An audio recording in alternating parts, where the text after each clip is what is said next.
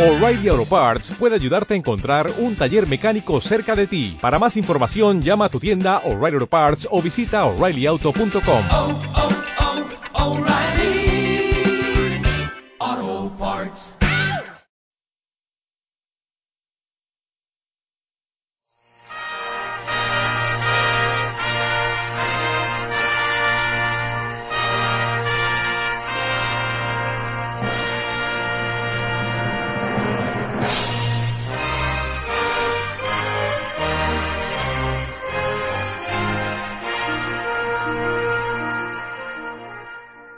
7. La psicología ante la Biblia. Y a la hora de poner el título de esta conferencia lo estuve, lo estuve pensando bastante. ¿Qué preposición utilizar ahí? La psicología y la Biblia, la psicología o la Biblia, la psicología, etcétera, etcétera, etcétera. Y creo que el ante es, es lo más acertado, porque ese es el propósito de esta primera hora. Intentar poner la psicología delante de la Biblia, como si se estuviera mirando en un espejo, intentar analizar, ver, diseccionar, si podemos, entender, comprender un poquito más de qué va todo esto de la psicología, ¿no? A veces utilizamos el término psicología tan rápidamente que no nos paramos a pensar exactamente en qué, en qué es. Y quisiera hacer una pequeña introducción antes de presentar las dos horas de conferencia que tenemos juntos ahora.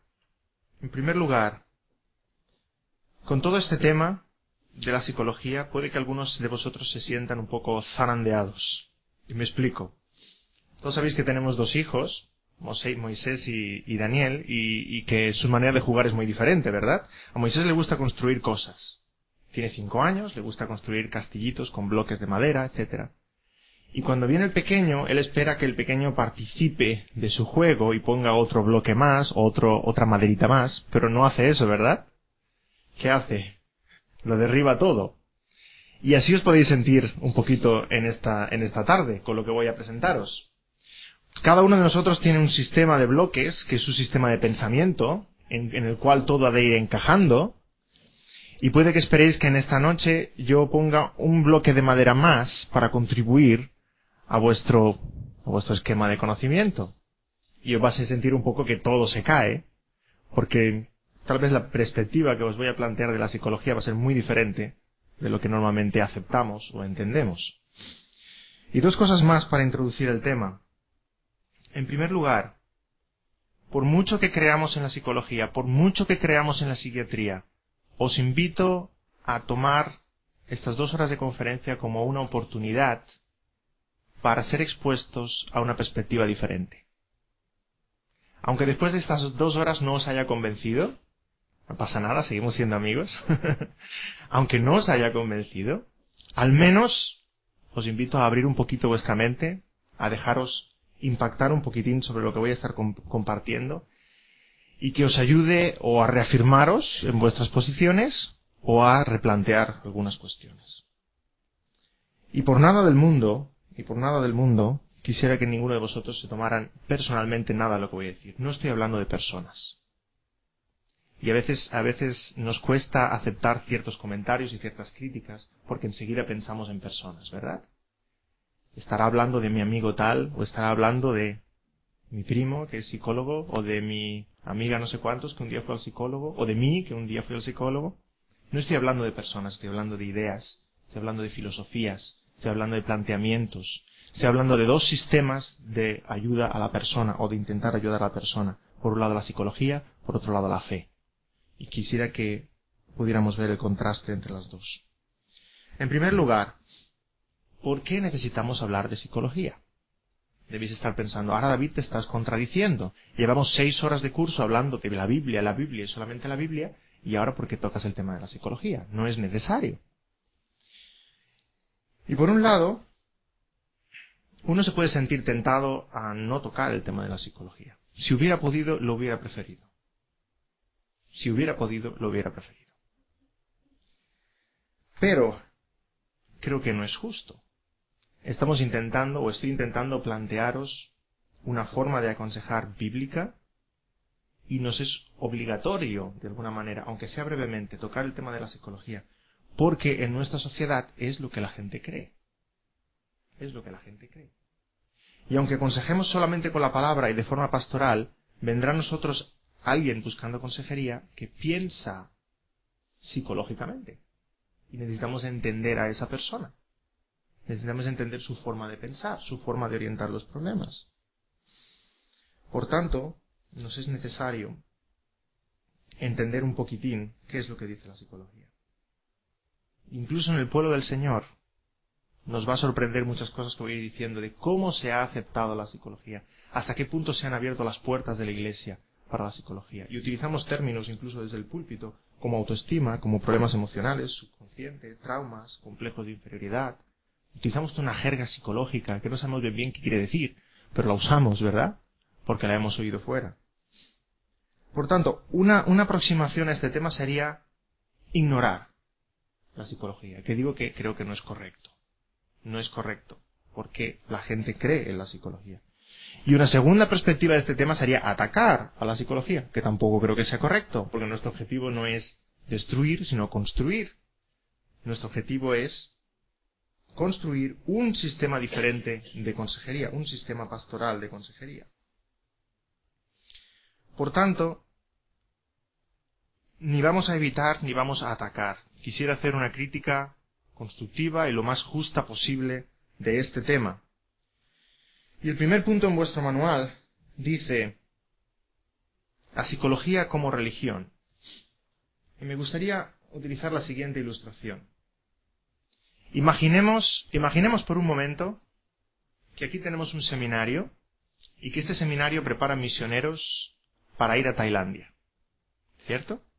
Entonces la pregunta es, si estamos preparando misioneros para ir a Tailandia, ¿les vamos a enseñar algo de budismo?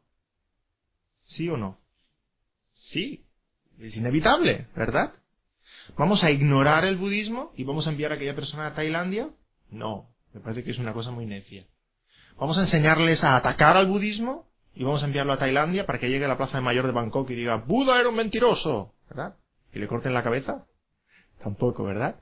Sino que vamos a formar a esa persona, ya que es misionero a Tailandia, en los rudimentos, en lo más básico del budismo, como para poder tener una conversación con un budista y entender su forma de pensar y poderle presentar a Cristo. ¿Cierto? Este es mi propósito con esta primera hora. Que nos metamos en el mundo de la psicología, intentar entender la psicología, no creérnosla, no adoptar todo lo que dice, entender la forma de pensar de la psicología. El mundo es consciente de que hay problemas y el mundo quiere solucionar los problemas y quiere cambiar a las personas. Por tanto, el mundo ofrece sus soluciones, ¿verdad? Que sabemos que no son ciertas, porque ignoran la palabra de Dios, ignoran la verdad de la Biblia. Pero necesitamos entender cómo el mundo piensa para poderles ofrecer ayuda verdadera en el Señor Jesucristo. Por tanto, esta va a ser nuestra aproximación durante toda esta primera hora. Nos vamos a acercar a la psicología como una fe. Y sé que esto es muy nuevo para todos. Nos vamos a acercar a la psicología como una religión. Como nos acercaríamos al budismo, como nos acercaríamos al islam. Un sistema filosófico, un mundo filosófico. Que intenta presentar soluciones. Pero un sistema filosófico en el cual no está Cristo, en el cual no está Dios, en el cual no está el Espíritu Santo, en el cual no hay pecado, en el cual no está la palabra. Y la idea de psicología como religión no es nada nueva. Hay muchos que llaman a la psicología de religión, no me lo acabo de inventar. Especialmente en los años 70 empezó, a haber críticos de la psicología desde el periodismo, desde la filosofía, desde la misma psicología, la misma psiquiatría, críticos de la psicología y la llaman religión. Y tenéis aquí una, cita, la primera cita de Thomas Sass. Thomas Sass es psiquiatra, afincado en Nueva York, de origen judío, no creyente, y un gran escritor. Y Thomas Sass dice lo siguiente. La psicología no es tan solo una religión, que pretende ser una ciencia. Es de hecho una falsa religión, que procura destruir la religión verdadera. Psicoterapia es un nombre que suena científico, moderno, para lo que solía llamarse la cura de almas. Con el declive de la religión y el crecimiento de la ciencia en el siglo XVIII, la cura de almas, entonces eran pecadoras, que había sido parte integral de las religiones cristianas, fue denominada cura de mentes enfermas y pasó a formar parte integral de la medicina. Thomas Sass. Y esto lo está diciendo un psiquiatra y profesor de psiquiatría en una universidad en Nueva York. Por tanto, él mismo está diciendo, no es que desde el campo cristiano digamos, la psicología es una religión, no, él mismo, un psiquiatra está diciendo, la psicología es una religión. Y no solamente una religión, sino una religión que se opone, choca con la religión verdadera, que es el cristianismo. Por tanto, es más apropiado llamarle religión que llamarle ciencia. De hecho, la misma palabra en sí, psicología, los que sepáis un poquito de griego sabéis de dónde viene esto, es el tratado del alma. El tratado del alma. Evidentemente, cada escuela psicológica trata el alma a su manera, a su estilo, pero la misma palabra nos está apuntando al alma. ¿Y qué es la palabra de Dios sino el tratado del alma? Donde encontramos realmente lo que es el alma, de dónde vienen los problemas del alma, dónde están las soluciones.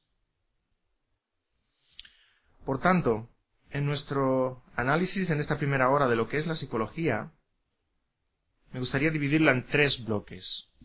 Y tenemos la primera transparencia, la 7.1, que la he dividido en tres bloques. ¿Por qué? Porque utilizamos la palabra psicología para todo. Y cuando decimos psicología a veces nos referimos a cosas muy diferentes. Y quisiera dividir el pastel ahí en tres, que he llamado amistad, psicología en sí y psicoterapia, para poder analizar esas tres partes por separado, porque son tres cosas diferentes.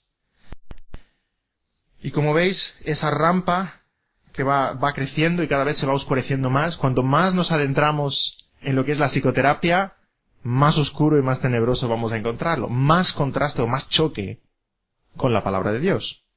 Y en primer lugar, llamamos psicología muchas veces a algo que realmente es amistad. No sé si usáis la expresión, pero muchas veces decimos, si alguien viene a nosotros con un problema, le decimos, ¿por qué no vas a hablar con Antonio, que tiene mucha psicología? ¿Sí? ¿Qué quiere decir esto? Que alguien tiene mucha psicología. Quiere decir que es una persona que escucha, que mira a los ojos, que atiende, que tiene unas palabras que confortan, ¿verdad? Y que uno sale reconfortado cuando habla después con, con aquella persona. Entonces, realmente cuando estamos diciendo psicología nos estamos refiriendo a una relación de amistad. Por eso le he titulado amistad, en primer lugar. Un apoyo mutuo. Un calor humano, ¿cierto? El prestar atención, el descargarse emocionalmente, el dar una palabra de consejo, una palabra de ánimo. Todo eso también lo llamamos psicología, pero no es exclusivamente psicología. Es amistad. Eso no es exclusivo de la relación entre un psicólogo y su paciente, sino que es común a las relaciones humanas. Y eso lo creó el Señor.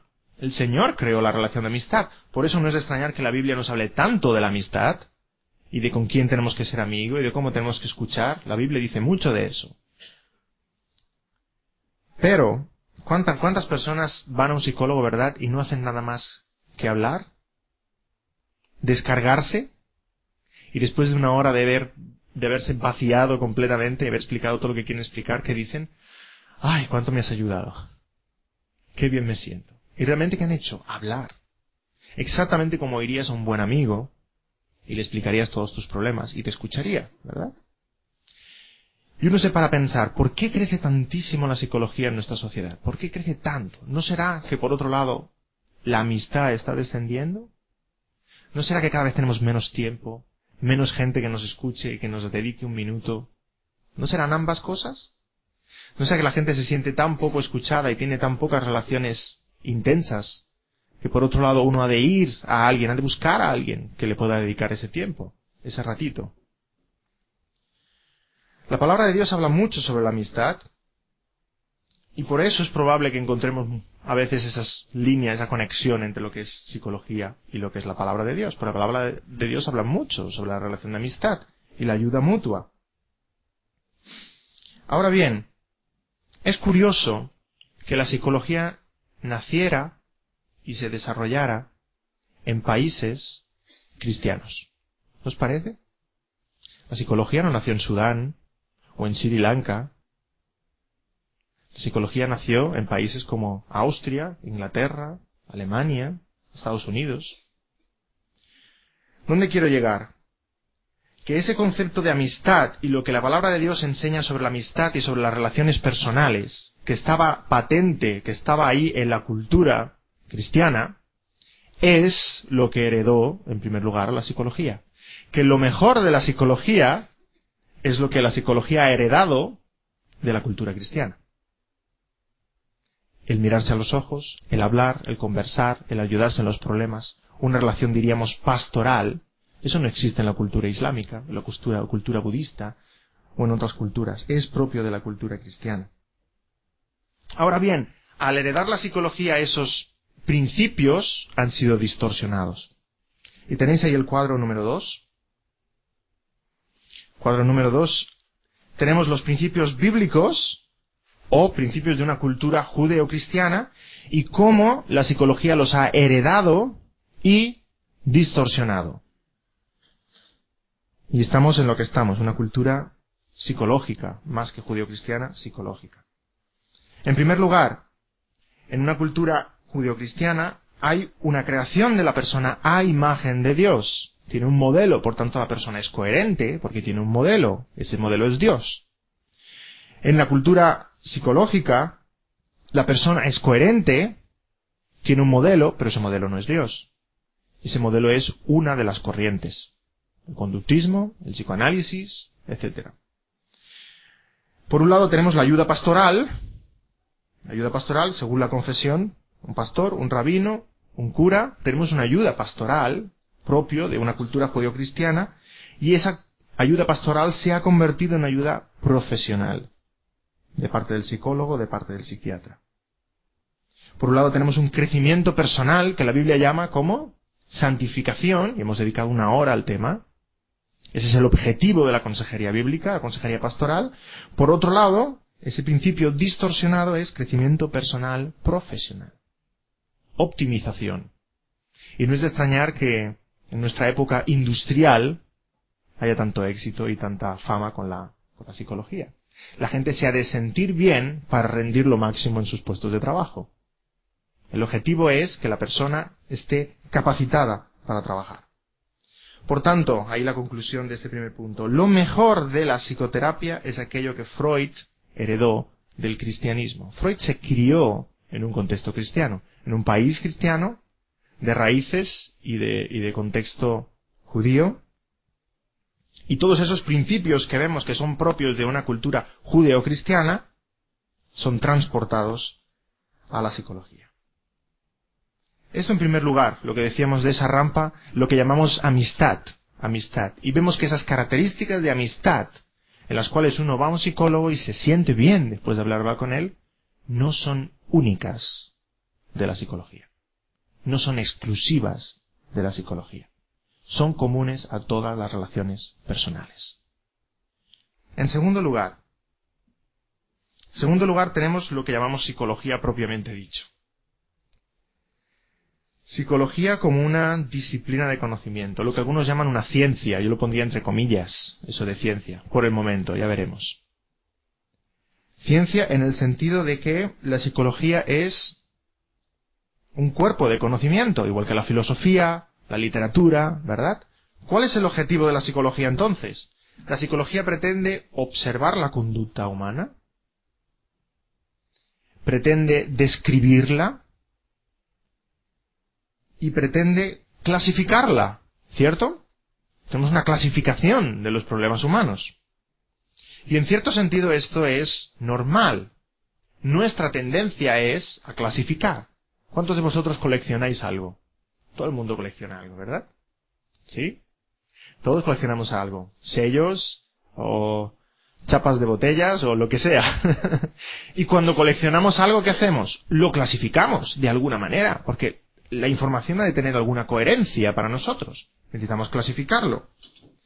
Clasificamos los animales, ¿verdad? Y tenemos taxonomías, o tenemos un orden de los animales. Clasificamos los elementos químicos en una tabla periódica también. Todo, todo en la ciencia lo necesitamos clasificar. Por tanto, no es extraño que una persona observe los problemas humanos y que haga, los clasifique. De alguna manera. a categorías de alguna manera. En la Biblia tenemos una especie de clasificación. En Salomón, tenéis un pasaje ahí en Eclesiastés. Salomón, el hombre más sabio que ha habido sobre la tierra, escribió tratados sobre todas las cosas, sobre botánica, zoología, etc. Y dice que también, también trató de los problemas humanos. Y dice así, Eclesiastés 1. Hablé yo en mi corazón diciendo, He aquí yo me he engrandecido y he crecido en sabiduría sobre todos los que fueron antes de mí en Jerusalén. Y mi corazón ha percibido mucha sabiduría y ciencia. Y dediqué mi corazón a conocer la sabiduría y también a entender las locuras y los desvaríos. Conocí que aun esto era aflicción de espíritu, porque la mucha sabiduría y mucha molestia, y quien añade ciencia, añade dolor. Salomón dice que estudió las locuras y los desvaríos. ¿Por qué? Tal vez para contrastarlo con la sabiduría que Dios le había dado, ¿verdad? Y estudió los problemas humanos. Y probablemente incluso escribió un tratado sobre los problemas humanos, que me encantaría tener en mis manos, pero no lo tenemos. Probablemente escribiera eso. Continuando en esta línea, los puritanos, los puritanos ingleses, siglo XVI, siglo XVII, también escribieron muchísimo sobre los problemas humanos. Y tengo aquí una clasificación. No quiero asustaros, no es lectura obligatoria para el curso. El grosor. Richard Baxter, alguno de vosotros estará familiarizado con el puritano inglés fabuloso del siglo XVII. Escribió A Christian Directory, un directorio cristiano, un manual cristiano, en el siglo XVII. Aquí están todos los problemas humanos. Encontraremos aquí cosas desde la dependencia al alcohol, a la pereza, a las cuestiones matrimoniales, todo está aquí, ¿verdad? Un fabuloso manual de consejería. Sin absolutamente nada de psicología. Eso es lo que hace interesante este, este manual. Estamos hablando del siglo XVII. Por tanto, desde una perspectiva cristiana y bíblica, podemos clasificar los problemas humanos. No hay, ninguna cosa mala en ello. Ahora bien, ¿Cómo clasifica el mundo los problemas humanos? Aquí está la cuestión. ¿Cómo clasifica el mundo los problemas humanos? El mundo tiene otro manual, que es este. El DSM, el Manual Diagnóstico y Estadístico de los Problemas Psicológicos o Psiquiátricos. Y aquí, entre este y este, no hay solamente 300 años de diferencia. Hay un abismo un abismo de diferencia. ¿Por qué? Porque Richard Baxter presenta todos los problemas humanos desde una perspectiva bíblica, con la centralidad de Dios sobre esos asuntos. Aquí Dios evidentemente no aparece por ninguna parte. Esto no es un manual científico, esto es la opinión que el mundo tiene sobre nuestros problemas. No solamente en algunos momentos pueden hablar de lo mismo, es que son dos perspectivas completamente diferentes entre una cosa y la otra para ilustrar lo que estoy diciendo sobre el DSM.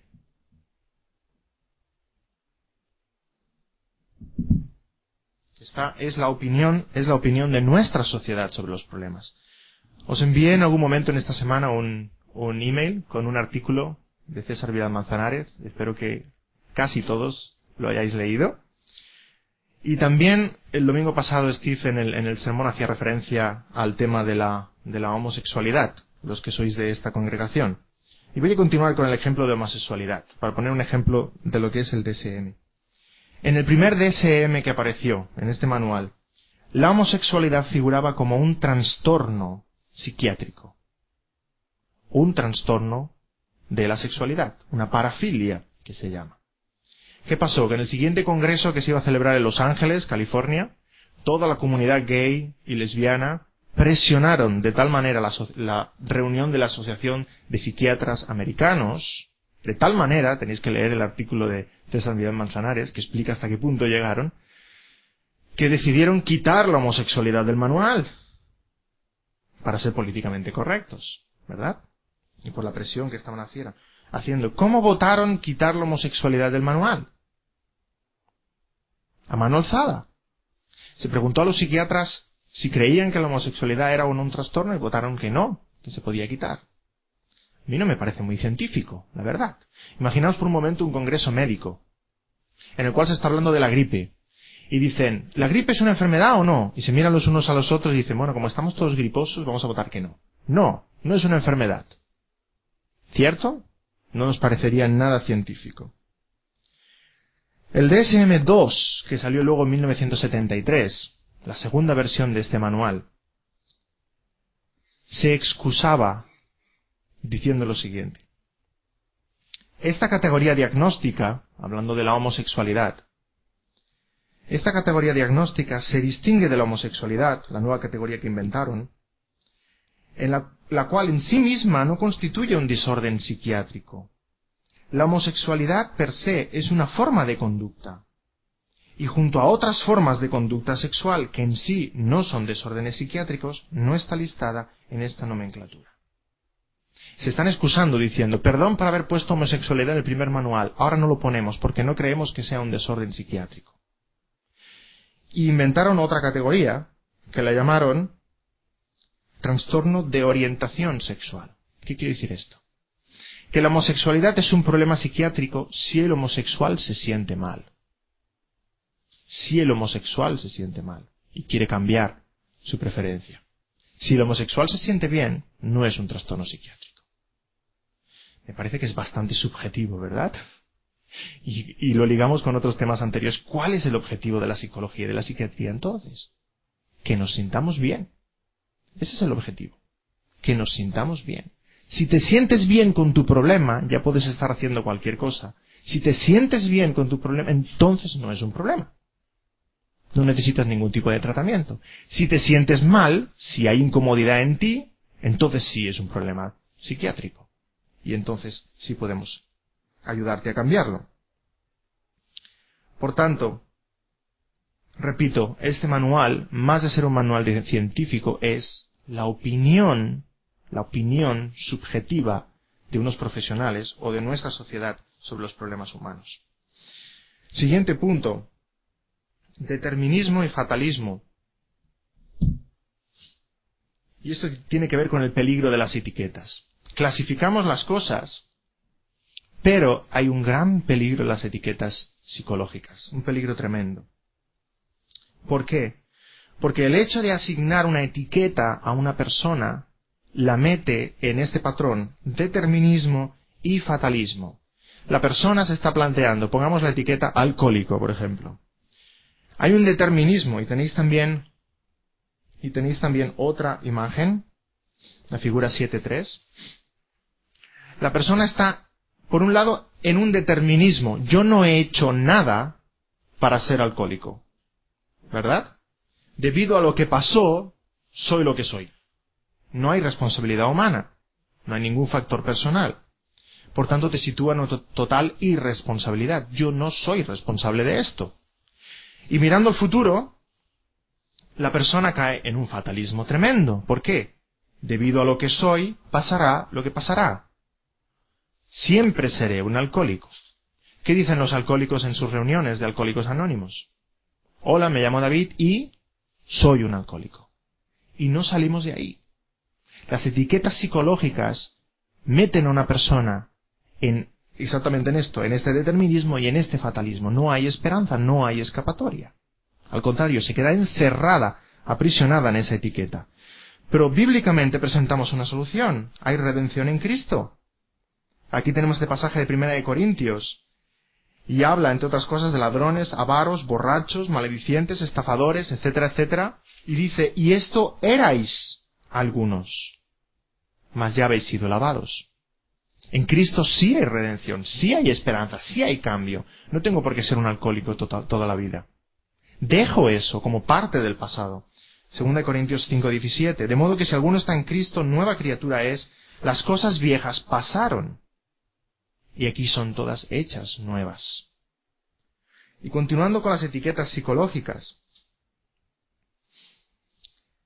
Cuando la persona es etiquetada, se le pone una etiqueta, la que sea, de las miles de etiquetas que hay, la persona es considerada enferma, ¿verdad? No ha hecho nada para llegar allí y realmente no puede hacer nada para salir de allí, necesita ayuda. Es considerado un enfermo y cae en ese fatalismo. Y en la figura 7.4 presentamos un contraste. Hay un contraste tremendo entre las etiquetas psicológicas y las etiquetas bíblicas, o las maneras que la Biblia tiene de llamar a los problemas humanos. Tenéis ahí algunos ejemplos. Las etiquetas psicológicas expresan enfermedad, o sea, yo no he hecho nada para estar aquí y yo realmente no puedo hacer nada para salir de aquí. Mientras que las etiquetas bíblicas expresan pecado. Sí hay responsabilidad por mi parte y sí hay esperanza, porque hay perdón y reconciliación. Las etiquetas psicológicas conllevan desesperanza, no hay cura, mientras que las bíblicas conllevan esperanza, porque hay perdón. Y las psicológicas apuntan a la solución como al psicólogo, psiquiatra, mientras que las bíblicas apuntan al pastor o consejero. Y ahí tenéis algunos ejemplos. Qué diferente es una de la otra, ¿verdad? A veces son un poquito duras las bíblicas. Pensamos, no, no, mejor la psicológica, que es una especie de eufemismo para decir lo mismo, ¿verdad? Pero suena completamente diferente. Completamente diferente. Pongamos un ejemplo. ¿Qué os parece si digo, Juan es alcohólico y cleptómano y su esposa es codependiente y ludópata? Qué bien suena. Qué bien suena, ¿verdad? Nos mueve a misericordia. Nos mueve a decir, oh, es una víctima. Completamente víctima. No hay responsabilidad ninguna en esta persona. Ahora, si utilizo lenguaje bíblico, es lo siguiente. Juan es borracho y ladrón, y su esposa le teme y se da al vicio del juego. Completamente diferente completamente diferente. ¿Verdad? Ahora, ¿nos lleva, estamos describiendo lo mismo? Sí. ¿Desde dos puntos de vista diferentes? Sí. ¿Nos mueve a lo mismo? Probablemente no. Tenemos una perspectiva muy diferente del problema de estas personas. Las etiquetas bíblicas sí llevan, conllevan responsabilidad en la persona. Las psicológicas no. En absoluto. Es sencillamente una víctima no puede hacer nada por salir de ahí. No ha hecho nada para entrar ahí, no puede hacer nada para salir de ahí. Por tanto, no estoy diciendo que no podamos utilizar nunca etiquetas psicológicas. Podemos hablar de anorexia, por ejemplo, pero es más correcto decir lo que el mundo llama anorexia. Lo que el mundo llama anorexia. O lo que normalmente queremos decir por anorexia. En tercer lugar, la psicoterapia en sí y como decía, cuanto más nos adentramos, más oscura es esta zona, más conflicto hay con la palabra de Dios. La psicoterapia, como la palabra dice, no es sencillamente observar, no es sencillamente clasificar, la psicoterapia es querer cambiar a la persona, curar a la persona. Y aquí es cuando podemos decir que la psicología se entromete 100% en la labor de la Iglesia. 100% en terreno pastoral. Dice lo siguiente Carl Jung, y esta es una frase tremenda que sale de uno de los grandes pioneros del psicoanálisis. Y Carl Jung, intentando darle una dimensión espiritual al psicoanálisis, se metió en ocultismo y en muchas otras cosas. Dice así Carl Jung, las religiones son sistemas para sanar las enfermedades psíquicas. Está diciendo que es exactamente lo mismo que la psiquiatría, ¿verdad?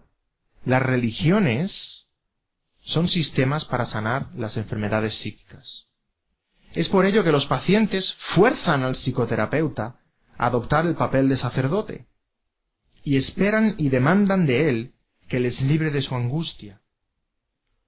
Es por esto, y ahora es cuando viene lo, la frase lapidaria, es por esto que nosotros los psicoterapeutas debemos dedicarnos a los problemas que estrictamente hablando pertenecen al teólogo. ¿Qué está diciendo Carl Jung? Es muy fuerte. Está reconociendo, está reconociendo que la labor que el psicoterapeuta está haciendo no solamente coincide, sino que es la misma que el pastor, sacerdote utiliza aquí, está haciendo su labor espiritual, su labor pastoral. Por tanto, hay un conflicto tremendo entre ambas. Y a continuación tenemos otro título con un mito. Hemos roto muchos mitos, vamos a romper muchos más durante este curso, y es el mito de las enfermedades mentales. Tenemos otra, otra cita del psiquiatra Thomas Sass. Dice lo siguiente. Se suele definir a la psiquiatría como la especialidad médica dedicada al estudio, diagnosis y tratamiento de las enfermedades mentales. Esta es una definición inútil y engañosa. La enfermedad mental es un mito. La noción de una persona teniendo una enfermedad mental es científicamente coja. Da una aprobación profesional a la racionalización popular, o sea, que los problemas de la vida experimentados y expresados en términos de los llamados síntomas psiquiátricos son básicamente similares a las enfermedades físicas. ¿Qué está diciendo Tomás Sass? Poco complicado, ¿no? ¿Qué está diciendo? Una enfermedad es algo que tienes en tu cuerpo. Y el modelo médico es ese. No puedes transportar el modelo médico a los asuntos del alma. el alma no se pone enferma. La mente no se pone enferma. Es el cuerpo el que se pone enfermo. Evidentemente puede haber enfermedades en el cuerpo que afecten nuestro estado de ánimo, pero la mente no se pone enferma. Eso es lo que está diciendo. Y para hacer un poquito más de ejemplo y un poquito más de caricatura sobre el tema, ninguno de nosotros tiene un pensamiento con gripe. ¿Verdad que no? ¿Un pensamiento con gripe? ¿O un recuerdo con fiebre? ¿O una idea que viene a nuestra mente lentamente porque va coja? No. Esos son asuntos del cuerpo y no podemos mezclarlos con los asuntos del alma. La mente no se pone enferma, es el cuerpo que se pone enfermo. Es el cerebro que se pone enfermo. Entonces sí, pero no la mente. Eso es lo que Freud, una de, las contribuciones de Freud. Freud como médico lo que hizo fue transportar, y hemos hablado antes también del modelo médico, transportar el modelo médico al contexto de la consulta psicológica o psiquiátrica. Y llamó enfermedad mental a muchos temas que son asuntos del alma. Por tanto, y recordando el tema de la tricotomía y la dicotomía, solo hay dos clases de problemas, aquellos problemas que son físicos y aquellos problemas que son del corazón. Hay dos clases de problemas. Pero el, alma no se pone enferma, la mente no se pone enferma. Otra cita de Fuller Torrey, un investigador psiquiátrico, dice así, la idea de que las enfermedades mentales son realmente enfermedades cerebrales crea una extraña categoría de enfermedades, las cuales tienen por definición una causa desconocida. El cuerpo y la conducta se ven entrelazados en esta confusión, hasta no poder distinguirse más.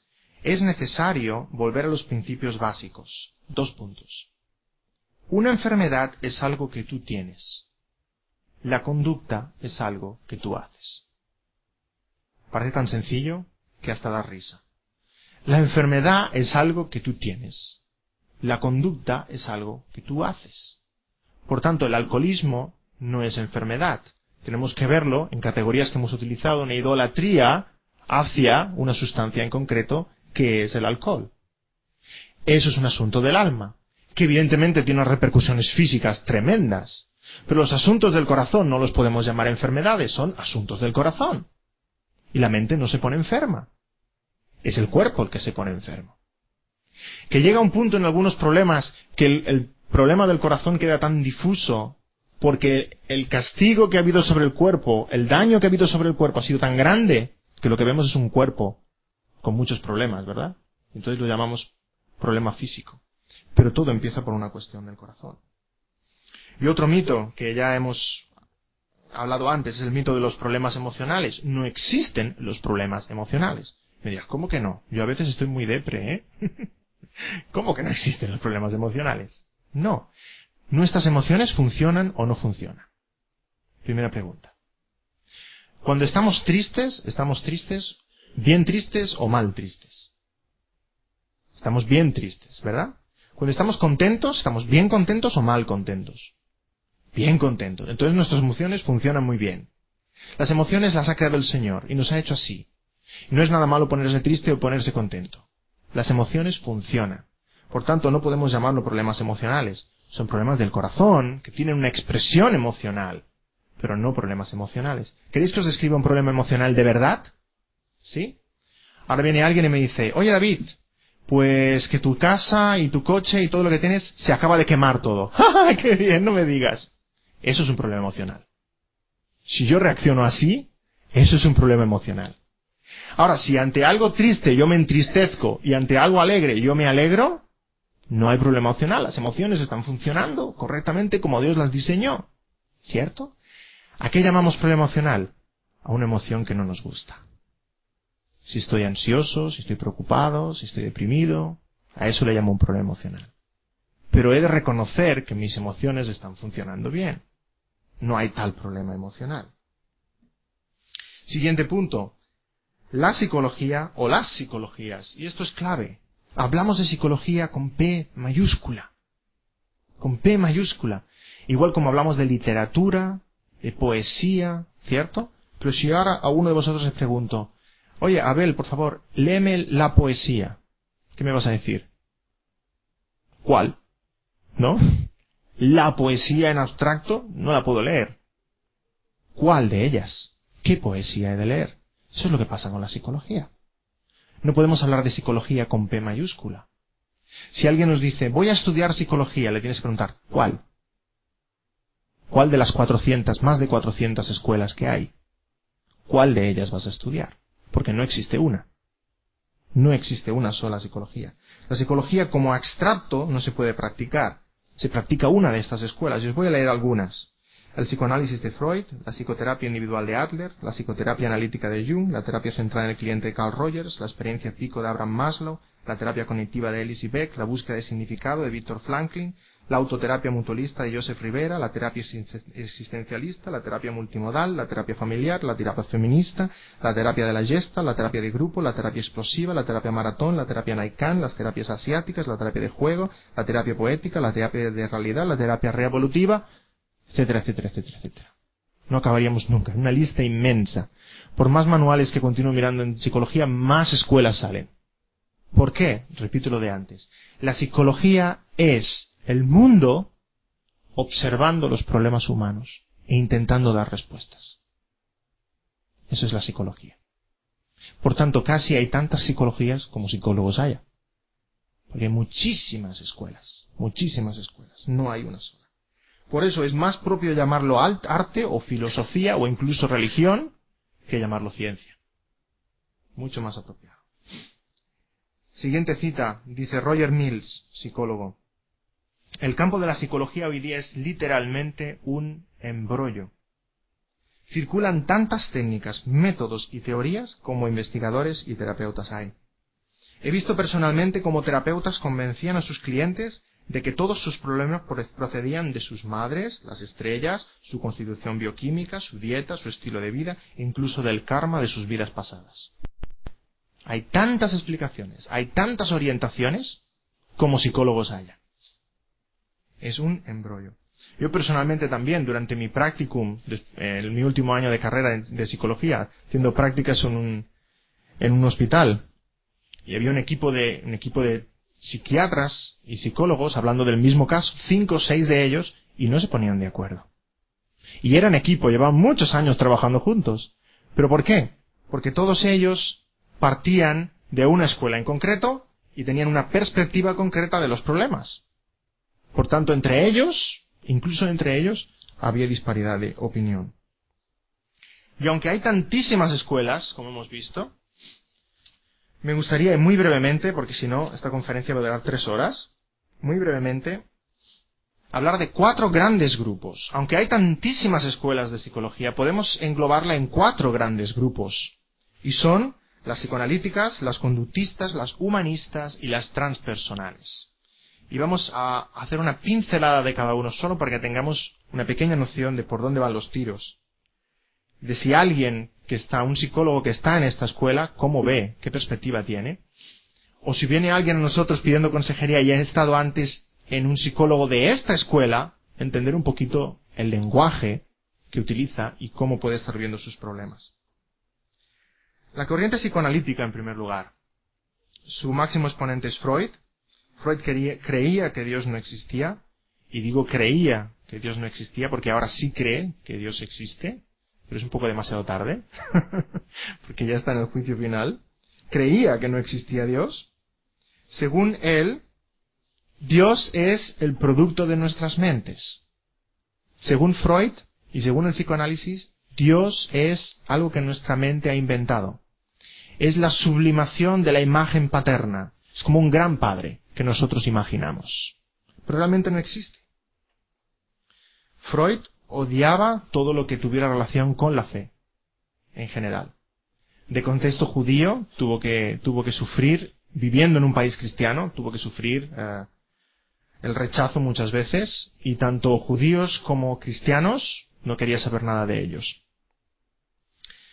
Y cualquier religión y cualquier noción de religión para Freud era sinónimo de neurosis. O sea que todos aquí somos un buen grupo de neuróticos para él. El hombre solamente es un cuerpo. Freud leyó mucho a Darwin y creía mucho en la evolución, por tanto no existe nada de alma, todo es un cuerpo. Por tanto, la psicología es la actividad de nuestro cerebro. Nuestra alma es lo que percibimos como actividad de nuestro cerebro. Y él explicaba los trastornos o los problemas como un conflicto entre el ello, el ego y el superego. Una especie de trinidad interior que él se inventó. Esos tres componentes que chocan entre ellos, que tienen conflictos entre ellos. ¿Cómo se solucionan los problemas según el psicoanálisis? Pues el psicoanalista ayuda a la persona a entender ese conflicto y cuando la persona es consciente de ese conflicto, el conflicto está arreglado. La solución un poquito simple, pero viene a ser eso. Cuando la persona es consciente de dónde viene el problema, del conflicto interior que está teniendo, entonces la persona es capaz de manejarlo. Lo cual está situando la ayuda y la curación en manos de uno mismo. El psicoanalista no me cura, el psicoanalista solamente me ayuda a comprender. Y cuando yo soy capaz de comprender y manejar el asunto, entonces yo puedo manejarlo. Y bíblicamente tampoco podemos aceptarlo. La solución no está en uno mismo, la sanidad no está en uno mismo.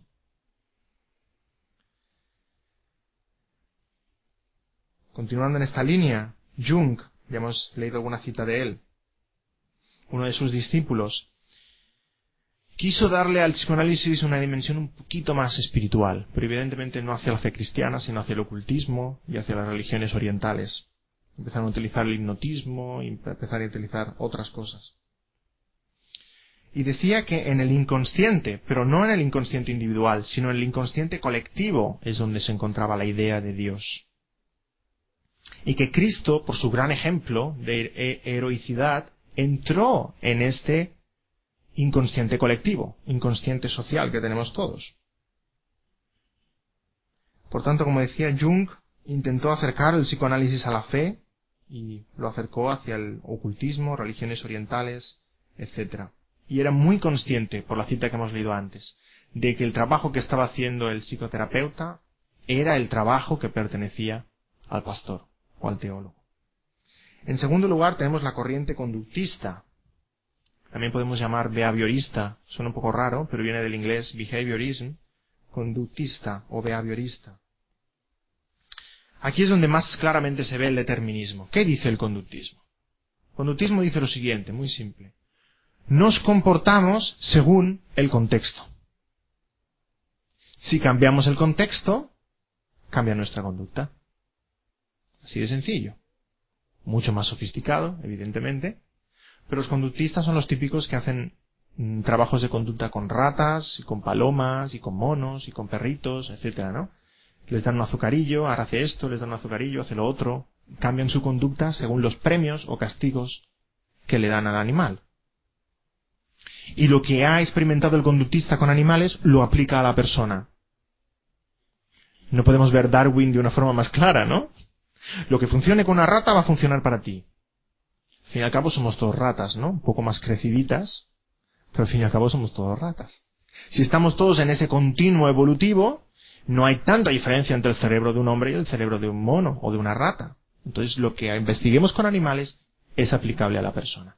Evidentemente se ignora el corazón, se ignora la espiritualidad, se ignora las emociones, se ignora todo lo que tiene que ver con Dios. Watson, uno de los padres del conductismo, decía lo siguiente, dadme a un niño y lo convertiré en lo que queráis. ¿Cómo? Sencillamente cambiando su contexto. Puede ser lo que yo quiera que sea, cambiando su contexto. Skinner, el padre del conductismo, al igual que Freud negaba el alma, y al igual que Freud decía que no había nada espiritual salvo lo que podamos observar Y esta era su filosofía del conductismo, cambiar a la persona cambiando los estímulos. Cambiando los estímulos de nuestro alrededor, cambia la conducta de la persona. O sea que si das un premio, un refuerzo, aquella conducta se refuerza, se continuará haciendo. Si das un castigo o un estímulo aversivo, aquella conducta disminuye. ¿Cierto? Es el conductismo al fin y al cabo. ¿Cuál es el objetivo final de la conducta? ¿Por qué nos comportamos como nos comportamos? Nos comportamos de manera que buscamos el placer y huimos del dolor. Ese es en resumidas cuentas lo que el conductismo dice. Por tanto, no existe el alma, no existe Dios, no existe nada, ningún otro objetivo en la vida más que lograr el bienestar. Con solo un ejemplo desbancamos al conductismo. Y ese es el ejemplo del Señor Jesucristo. La conducta del Señor Jesucristo no tiene ninguna explicación para un conductista. ¿Por qué? Porque dejó todos los estímulos positivos detrás, dejó la gloria con el Padre, dejó el reino en los cielos, vino a la tierra y caminó hacia la cruz, el estímulo aversivo más grande. ¿Cierto? Una rata, una paloma, un mono hubiera huido de la cruz. El Señor Jesucristo caminó a la cruz y fue clavado en la cruz y murió en nuestro lugar desbanca por completo el conductismo. Todas las teorías de Skinner por tierra. En tercer lugar, la corriente humanista. El mismo nombre dice cuál es el centro de esta corriente. El hombre, ¿verdad? Es la terapia centrada en el hombre. El hombre es libre, creemos en el hombre, el hombre tiene solución, el hombre tiene respuestas a sus problemas. Es esa psicología que potencia el potencial interior, la autoestima, el crecimiento personal, el concepto de uno mismo, centrado en el hombre. Básicamente busca, como decíamos antes, el éxito profesional. Esta corriente humanista está muy centrada en... Se usa mucho sobre todo para gente de éxito profesional, para yuppies. Se decía de la, de la psicología de Maslow, que era una psicología para yuppies, para gente de máximo éxito. Maslow hablaba mucho de la autorrealización, cómo llegar a la autorrealización, a la cúspide, ¿verdad? Gordon Alport, Abraham Maslow y Carl Rogers son los tres principales exponentes de esta línea. Y quisiera coger un momentín el ejemplo de Rogers. ¿Por qué? Porque Rogers de alguna manera es el paradigma de muchos cristianos, de muchos pastores, de muchos seminaristas. Rogers, criado en un contexto cristiano, un hijo de predicador, si no me equivoco, fue al seminario en Nueva York, pero fue un seminario muy liberal, y en ese seminario no le dieron respuesta a las cuestiones espirituales, a los problemas humanos. Al acabar su seminario, ¿qué hizo? Pasó al otro lado de la calle donde estaba la universidad, Columbia University, y se formó en psicología. Y aquello le convenció. Dijo, estos son respuestas coherentes, y empezó a practicar la psicología. Por tanto, digo que es un paradigma porque esto puede pasar con muchos que estamos en el ministerio y con muchos cristianos. Si no encontramos respuestas coherentes desde la iglesia, desde la palabra de Dios, ¿dónde vamos?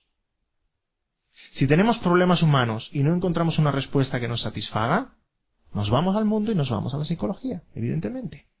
Y esto es lo que pasó con Carl Rogers. Carl Rogers enfatizaba la escucha. Carl Rogers estaba convencido de que las respuestas estaban en el interior de la persona. Tú no tenías que decirle qué hacer o qué escoger. La persona en su interior tenía las respuestas.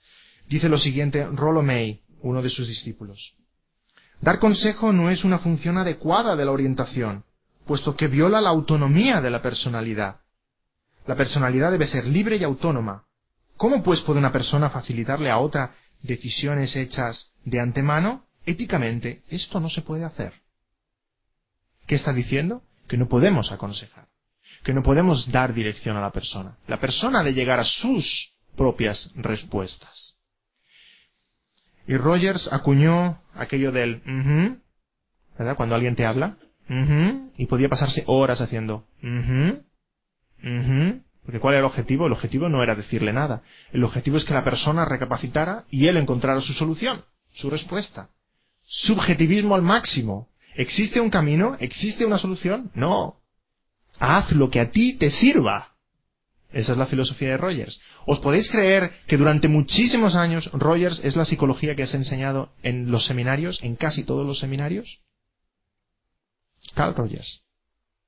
Hasta hace poco que los seminarios están dando un cambio hacia la terapia familiar y otras líneas. Quisiera que dieran un cambio hacia la consejería bíblica, pero ha sido Carl Rogers hasta ahora.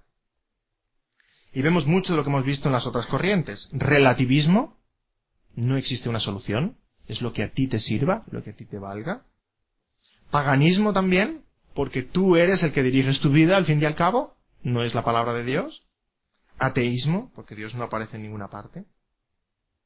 Y contradice ese proverbio que tenéis ahí, de escuchar el consejo, de recibir corrección. Y la cuarta corriente, lo que llaman la, la, la cuarta ola, o como queramos llamarlo, es esta corriente transpersonal. Transpersonal. ¿Qué quiere decir? Que ya no nos centramos en la persona, sino que la persona en relación con el cosmos. Es cuando la, la fe, la religión se mete de pleno dentro de la psicología. La psicología incluye la fe, pero incluye el New Age, incluye el orientalismo, incluye el budismo, incluye todas las religiones orientales, incluye incluso el ocultismo, la autoidolatría, niega el pecado original, predica la autodeidad. Hace no mucho veía un vídeo donde Shirley MacLaine, profetisa del New Age, caminaba por una playa y decía, yo soy Dios. en esta línea va esta línea, esta línea de, de psicología transpersonal. El paganismo se mete en el mundo occidental a través de falsa llamada ciencia, que es esta psicología. Richard Gans, otro crítico de la psicología, dice, la psiquiatría New Age no es ciencia, es chamanismo sofisticado. Y otra cita de Jacob Niedelman, filósofo, y ya estoy acabando con este tema. Tenéis también en vuestro manual, dice lo siguiente. Un número grande y creciente de psicoterapeutas están ahora convencidos de que las religiones orientales ahora ofrecen una comprensión de la mente mucho más completa de lo que hasta ahora de hasta lo ahora concebido por la ciencia occidental. Al mismo tiempo, los líderes mismos de las nuevas religiones, los numerosos gurús y maestros espirituales en el oeste, están reformulando y adaptando los sistemas tradicionales de acuerdo al lenguaje y la atmósfera de la psicología moderna. ¿Qué está diciendo? Que todas las religiones orientales se están metiendo en Occidente utilizando lenguaje psicológico y cada vez más gente adepta a estas religiones orientales.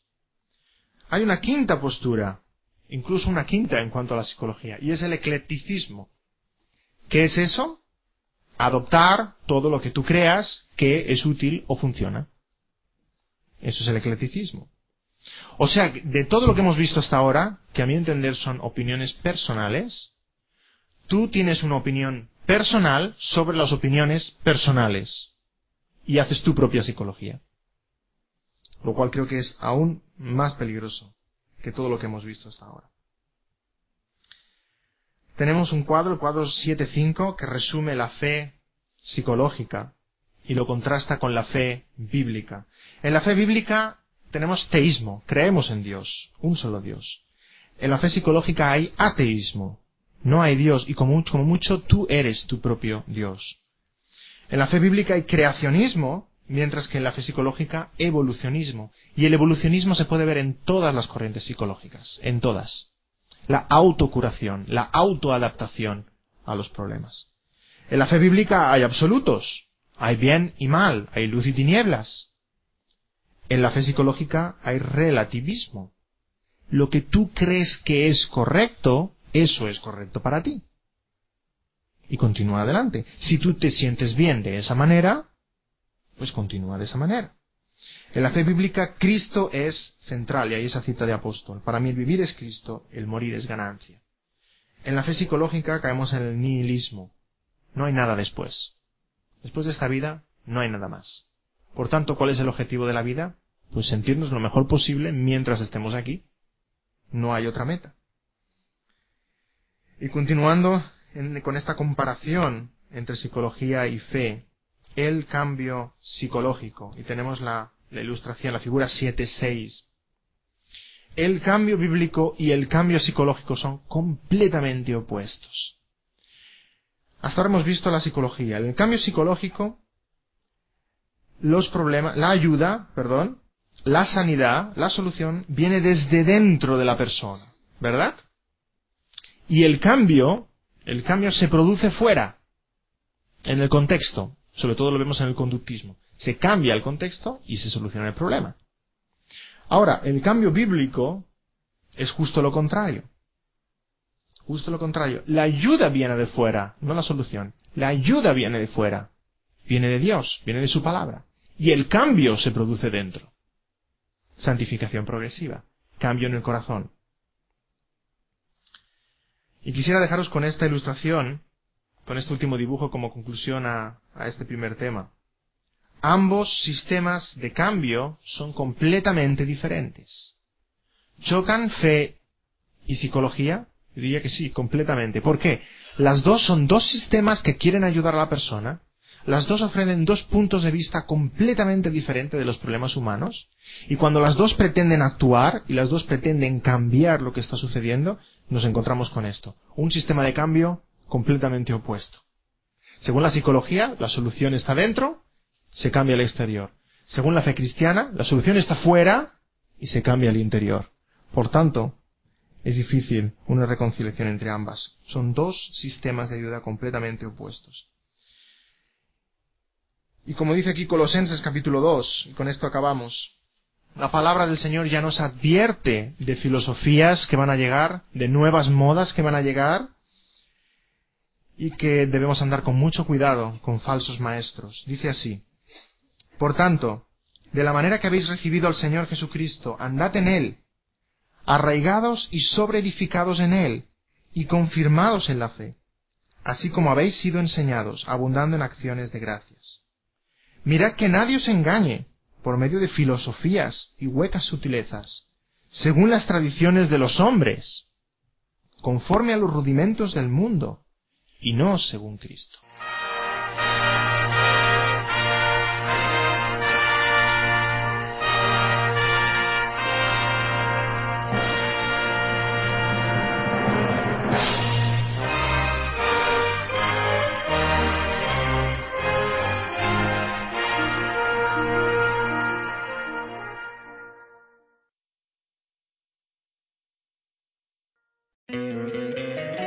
Encantaría tener 100 dólares extra en tu bolsillo? Haz que un experto bilingüe de TurboTax declare tus impuestos para el 31 de marzo y obtén 100 dólares de vuelta al instante. Porque no importa cuáles hayan sido tus logros del año pasado, TurboTax hace que cuenten. Obtén 100 dólares de vuelta y tus impuestos con 100% de precisión. Solo con Intuit TurboTax. Debes declarar para el 31 de marzo. Crédito solo aplicable al costo de la presentación federal con TurboTax Full Service. Oferta sujeta a cambios o cancelación en cualquier momento.